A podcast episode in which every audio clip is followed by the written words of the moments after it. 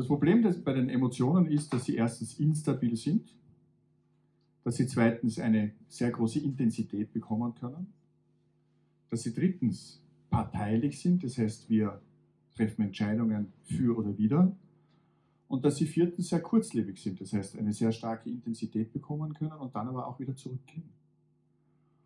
Und wenn wir jetzt die Emotionen beziehen im Hinblick auf jemanden anderen, ihn oder sie, dann heißt es zuerst, dass wir einfach über die Wahrnehmung jemanden sehen, hören, vor allem auch riechen, sehr wichtig, und dass wir dann ja auch etwas interpretieren. Das heißt, wir bewerten die Person wir bewerten sie zuerst nach ihrer Äußerlichkeit, nach ihrer Erscheinung.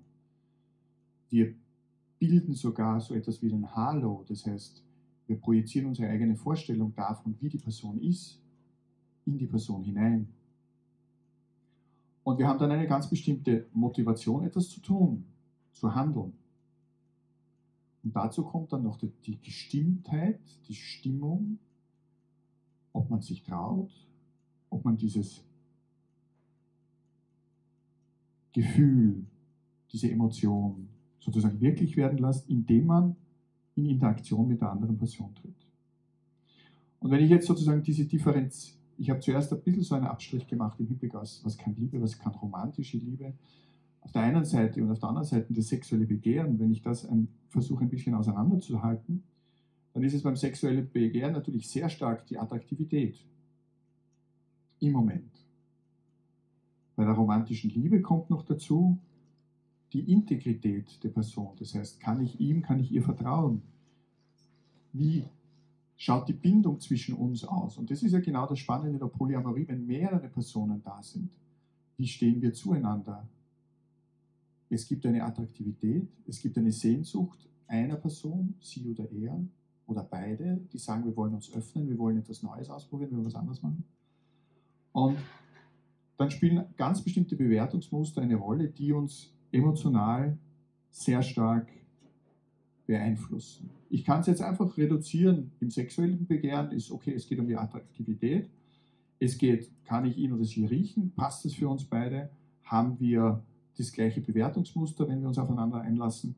Und diese Gefühle, die wir füreinander entwickeln, sind relativ kurzlebig. Es passt, wir haben Spaß miteinander, es ist fein und man geht wieder auseinander.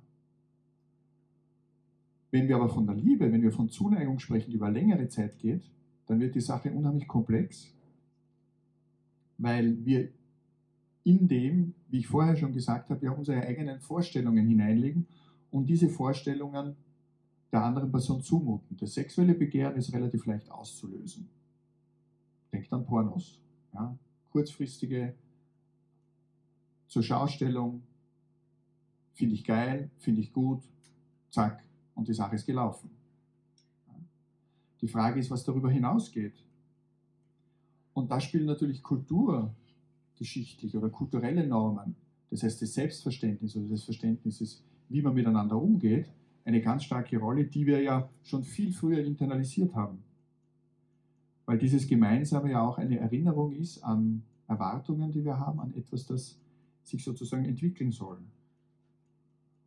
Und auch wenn wir, wenn, wenn, es, wenn wir davon sprechen, dass es irgendwie Zuneigung, Liebe auf den ersten Blick ist oder einfach auch ein Begehren, das sich sozusagen aus dem ersten Moment heraus entwickelt, projizieren wir unheimlich viel in die andere Person hinein. Man hat ein bestimmtes Schema, dem er oder sie entspricht. Und dann ist es natürlich ganz wichtig, der anderen Person die Gelegenheit auch zu geben, dieses Schema zu dekonstruieren. Weil wenn wir von Gleichwertigkeit sprechen, ist es wunderbar, dass ich eine bestimmte Vorstellung von dir habe. Die Frage ist aber, okay, wie schaut es umgekehrt aus? Und das ist ein zutiefst wichtiger kommunikativer Akt, dass wir uns einfach die Zeit nehmen. Wenn wir über das bloße Begehren, dass wir jetzt Spaß miteinander haben wollen, wenn wir darüber hinausgehen und wenn wir sagen, okay, wir wollen eine gewisse Tiefe erreichen, Insofern ist dieser, diese Differenz zwischen auf der einen Seite sexuelles Begehren, mal einfach auch ähm, der Klassiker monogame Beziehung, einer will eine Runde schwimmen gehen, deshalb muss man nicht gleich das ganze Schiff versenken. Ähm, wie internalisieren, also sozusagen, wie nehmen wir das in dieses Miteinander herein, weil natürlich dann auch Enttäuschungen sehr schnell ein sehr groß, eine, eine, eine sehr große Fliehkraft entwickeln können. Natürlich kann man in mehrere Personen verliebt sein. Nur ist es dann die Frage, was, das was Liebe in dem Zusammenhang bedeutet. Und es gelingt besser, wenn eine Verschiedenheit da ist zwischen den einzelnen Personen.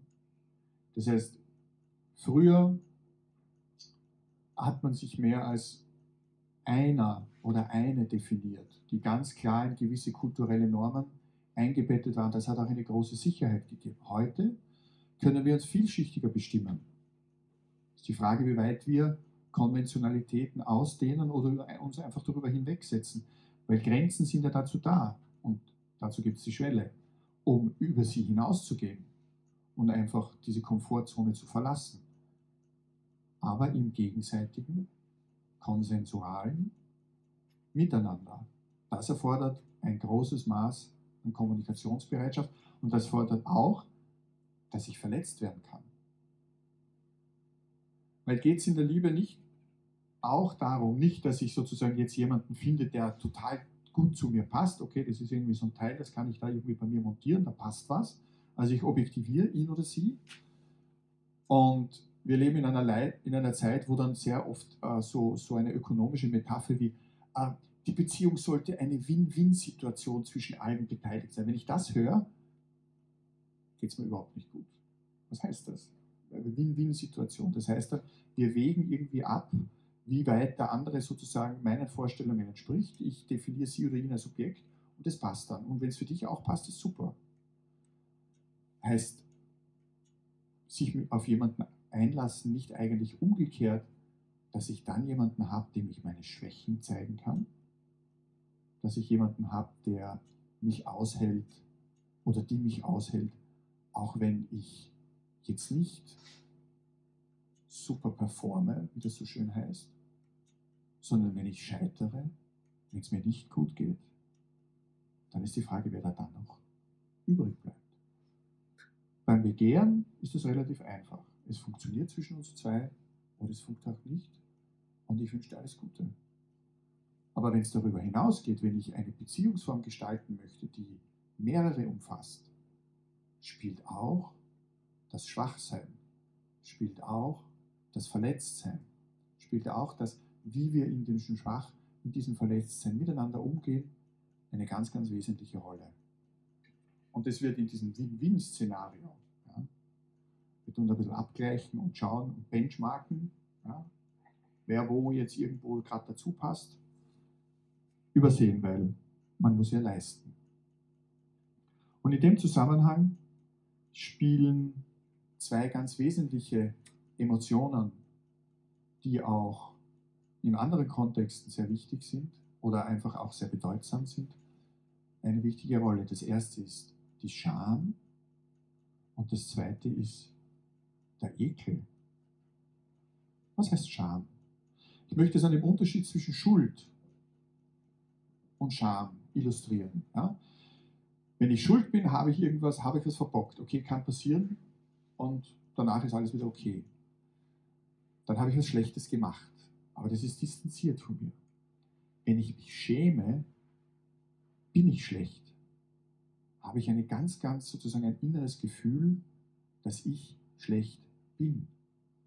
Und dieses Gefühl ist unglaublich leicht zu instrumentalisieren, indem ich jemandem sage, wenn du so oder so gestrickt bist, um das jetzt so einfach zu sagen, wenn du ein Begehren hast, das in diese oder jene Richtung geht, dann schäm dich gefälligst dafür. Das darf nicht sein. Und das trifft uns ganz, ganz innerlich und wesentlich, weil Scham immer auf einen sozialen Kontext bezogen ist. Das heißt immer auf jemanden, der uns beobachtet und uns an eine gewisse Norm erinnert und sagt, das darf sein und das andere darf nicht sein. Das zweite ist der Ekel. Der hat zwei Komponenten. Nämlich auf der einen Seite ist er ganz, ganz wichtig im Sinne von, ey, du schaust in den Kühlschrank rein und wenn du manchmal Sachen siehst, die da schon lange drinnen sind, denkst du dir, das esse ich jetzt besser nicht mehr. Ja?